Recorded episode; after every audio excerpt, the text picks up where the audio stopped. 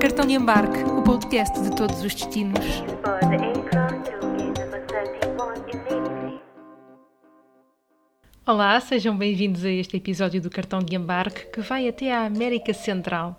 Hoje estamos à descoberta da natureza da Costa Rica, um país em que cerca de um quarto do seu território foi declarado protegido. Ao todo, existem 20 parques naturais e quase uma dezena de reservas biológicas. É sobre isso mesmo que as minhas convidadas vão falar. Hoje, com a boa disposição de uma costa-ricanha que vive na capital, San José, e que ainda por cima fala português. Daqui a pouco ficam a conhecer a Fernanda Alvarez. Para descobrirmos este país que faz fronteira com a Nicarágua, a norte, e com o Panamá, a sudoeste, vamos ainda contar com uma viajante inveterada que partiu à descoberta da Costa Rica no ano passado, onde esteve três semanas em puro contacto com a natureza.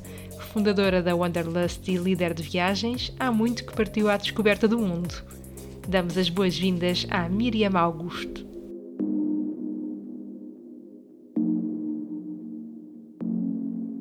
Sou Miriam. Durante os últimos sete anos tenho, tenho trabalhado como profissional de viagens. Uh, fundei a agência de viagens do Wanderlust, onde também tenho sido líder de viagens uh, de vários destinos. Comecei pelo Vietnã, foi o primeiro país, depois Marrocos, Indonésia, Malásia e, e a última, o último destino que abri foi precisamente a Costa Rica, que vamos falar hoje.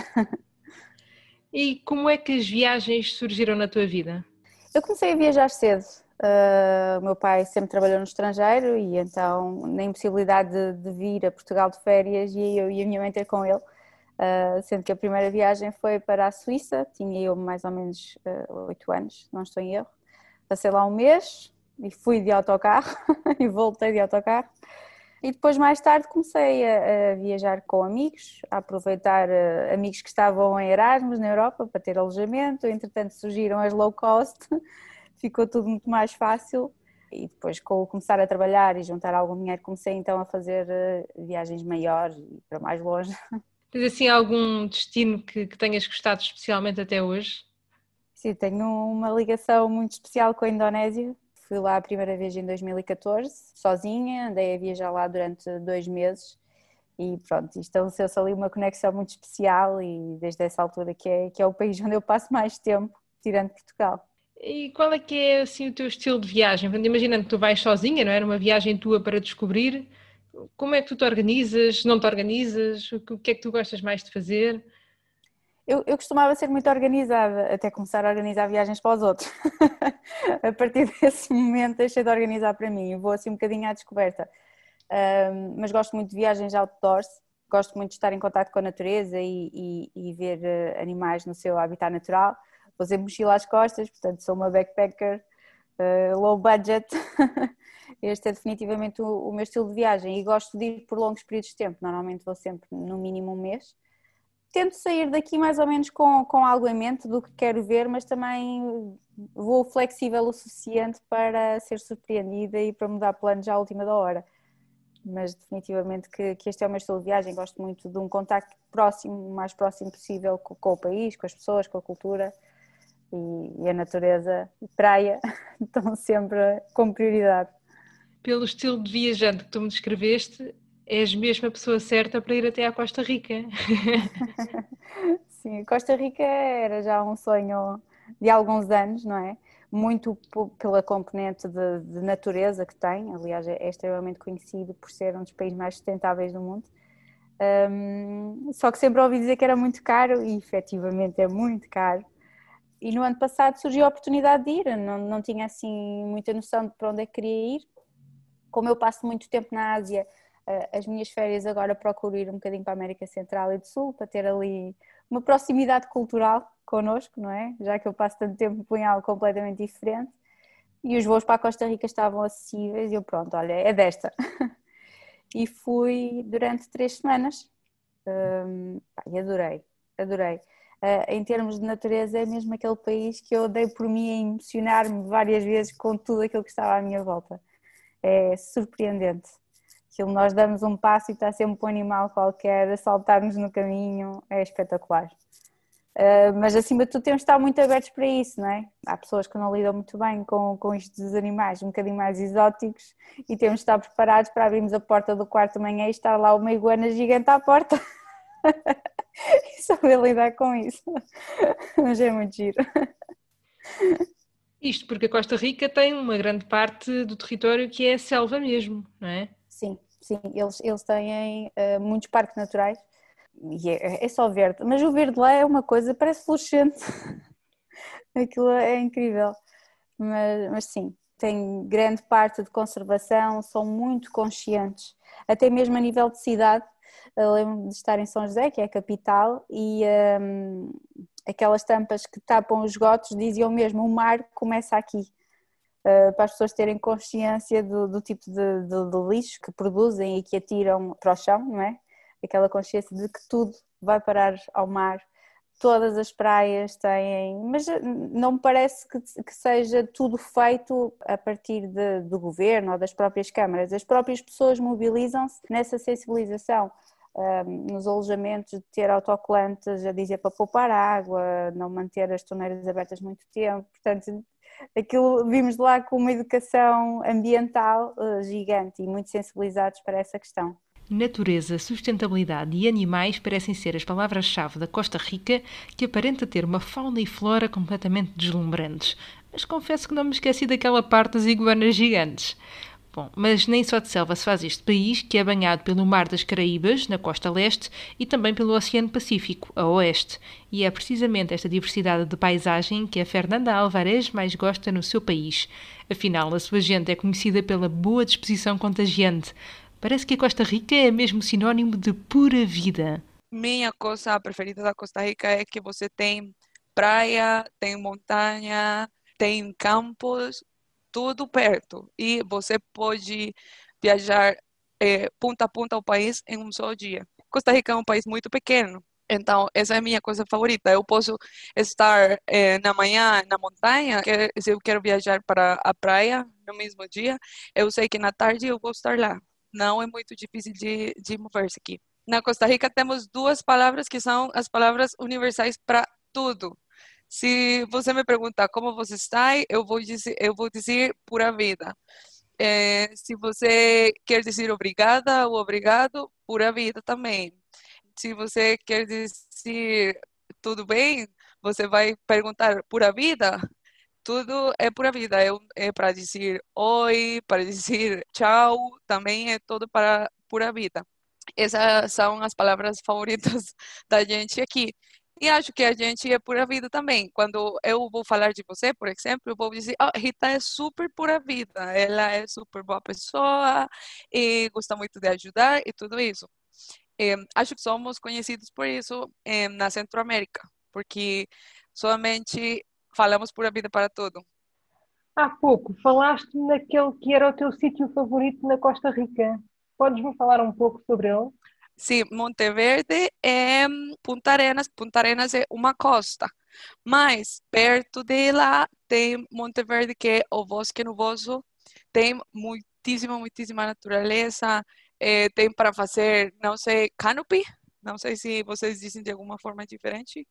O canopy, quando você vai é, nas copas dos árvores e tem que vai colocando. É, tem para fazer pontes colgantes, que são pontes altos no meio do bosque, é impressionante.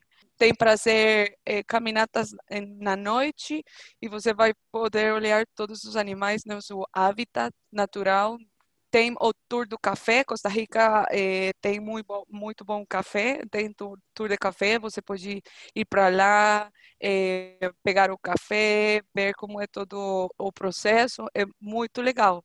E é um lugar muito frio, sempre é, escuro, é super, super legal. É meu lugar favorito. Eu gosto da praia, mas meu lugar favorito sempre vai ser a montanha.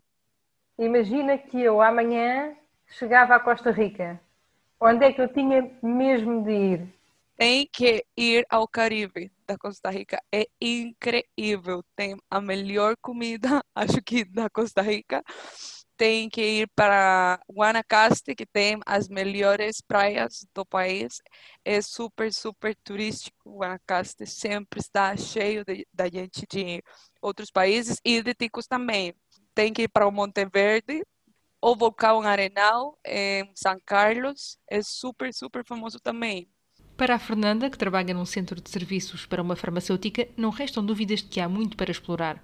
Do Caribe até às praias de Guanacaste, uma província turística com mais de 700 km de costa já banhada pelo Pacífico, até Monte Verde e ao vulcão Arenal. Estas dicas vão mesmo ao encontro do que a nossa viajante mais gostou da Costa Rica. Mas a Miriam não consegue esconder o fascínio pela diversidade animal deste país. Ei, eu vi tanta coisa. Vê-se muitos macacos. Muitos, até mesmo na cidade, uh, eles aparecem. Mas não são aqueles macacos asiáticos, né? são é, tipo macaco-aranha, o, o uivador, isso tudo, vê-se imenso.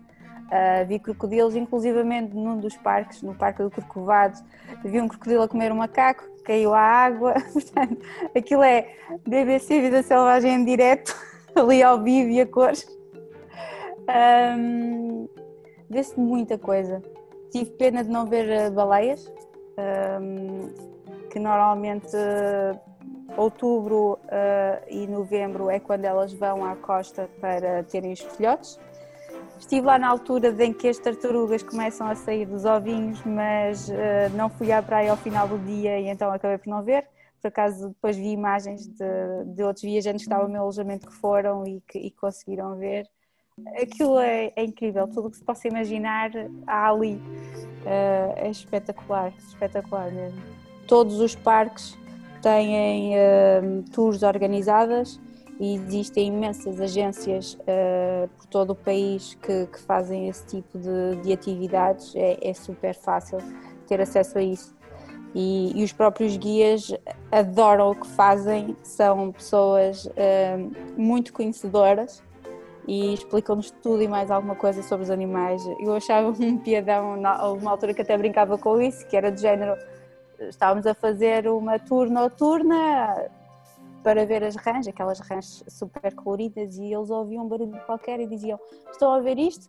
É a rã não sei das quantas, deve estar a X metros de nós, vamos tentar encontrá-la. Eles até sabiam a distância, mais ou menos, pelo barulho, tudo é incrível, é incrível. E depois explicam-nos tudo sobre, sobre o próprio animal, é muito interessante. Uma pessoa sente-se criança outra vez lá, tudo é novidade, tudo é. e é engraçado falar em relação aos guias em si, porque queria te perguntar também em relação às pessoas, não é? Ao povo da Costa Rica falámos também quando, antes de começarmos a gravar, falámos no outro dia sobre a pura vida, não é? Que eu já ouvi falar da pura vida. o que é que é isso e como é que tu te sentes por lá, não é? Qual, qual é que é a ideia que tens das pessoas? Como é que te recebem? Bem, os ticos, como eles são conhecidos, são super simpáticos. Eles falam-nos como se já nos conhecessem há imenso tempo. E eu estou a acabar de conhecer uma pessoa e ela já me está a convidar para ir para a casa dela porque vai haver um jantar de família e então temos de ir lá e não sei o quê. E é o que costumo dizer, estão sempre de braços abertos para, para nos receber e fazem-nos sentir em casa. E depois estão sempre a sorrir, alguém entra num café e cumprimenta toda a gente, entra no autocarro, cumprimenta toda a gente. Tanto que quando eu saí da Costa Rica, eu estava no Panamá a fazer escala, entrei numa loja e ninguém me falou e eu achei super estranho. ninguém me fala. E depois, ah, ok, já saí da Costa Rica. Porque lá é, é incrível, uma pessoa sente-se logo abraçada pela comunidade e parte dela pelo menos eu senti isto constantemente, até mesmo os donos do, do alojamento onde eu ficava passavam para mim na rua e já me buzinavam e assinavam como se me conhecessem há imenso tempo. É muito giro. É, é muito fácil ter um contacto próximo com eles e, e, entrar até na rotina do dia a dia, conhecer a família, conhecer os amigos, convidam-nos para um café, convidam-nos para jantar. É muito giro, muito giro. É um povo incrível e lá está, por a vida é isto, é simplicidade, é é o, todo aquele contacto com, com a natureza e encarar a vida de uma forma extremamente positiva e que passa para nós, sem dúvida alguma. A nível de, de contacto com a natureza, quais é que são os locais que achas que, que não se pode uh, saltar numa viagem à Costa Rica? Eu acho que o Parque Nacional do Corcovado, que fica na Península de Osa, lá embaixo, já quase uh, na fronteira com o Panamá, é daqueles imperdíveis mesmo, porque nós passamos lá cerca de 3 horas ou mais e vê-se tanta coisa, mas tanta coisa que é surreal. Aliás, esse parque eu acho que tem 5% da biodiversidade mundial. Portanto, não é fácil lá chegar uh, de todo, mas vale muito, muito a pena. Esse é, é brutal. Para além destes parques, assim, onde se pode ter contato com a vida animal, depois também tem muitos que são vulcões. Um, o mais conhecido é o Arnal, mas é um vulcão que não se pode subir porque está ativo e é extremamente perigoso. Também tem o Poás. Em termos de vulcões, tem lá coisas bastante interessantes. Um, mas para quem vai à procura de, de parte de, de, floresta e vida selvagem, eu aconselho uh, o Parque Nacional Corcovado e o Tortoguero. O Tortoguero é como se fosse a Amazónia, versão pequena. E um, a visita lá faz em pequenas canoas, em que entramos, aquilo é tudo pequenos canais, não é? E nós entramos pelos canais e depois vamos vendo os animais nas árvores, e também é, é, a zona onde as tartarugas vão desovar, portanto é, é, muito interessante. E é diferente daquilo que estamos habituados, não é? Não, já estou ganha completamente. e depois para complementar esta parte da natureza, uh, também temos praia, não é? Temos costa. Sim. O que é que, o que, é que tu, exato, o que é que te, o que é que achaste, o que é que recomendas? Elas são muito distintas uma da outra. Temos a, a, a, costa do Caribe, onde, onde o mar tem aqueles tons uh, turquesa e azuis fortes que nós estamos uh, habituados, e depois temos a costa do Pacífico, em que é um mar uh, um bocadinho mais como a nossa costa. E ambas são super ricas. eu gostei muito de Porto Viejo, que fica no Caribe, porque é, é uma cidade, uma cidade não, uma zona já afro-caribenha, portanto, eles lá vê-se pessoal de rastas, ouve-se muito reggae, muito aquela vibe do surf, muito tranquilo, é muito giro. E claro, em termos de vida selvagem, rica à mesma. E o Tortuguero também fica do lado da costa do, do Caribe.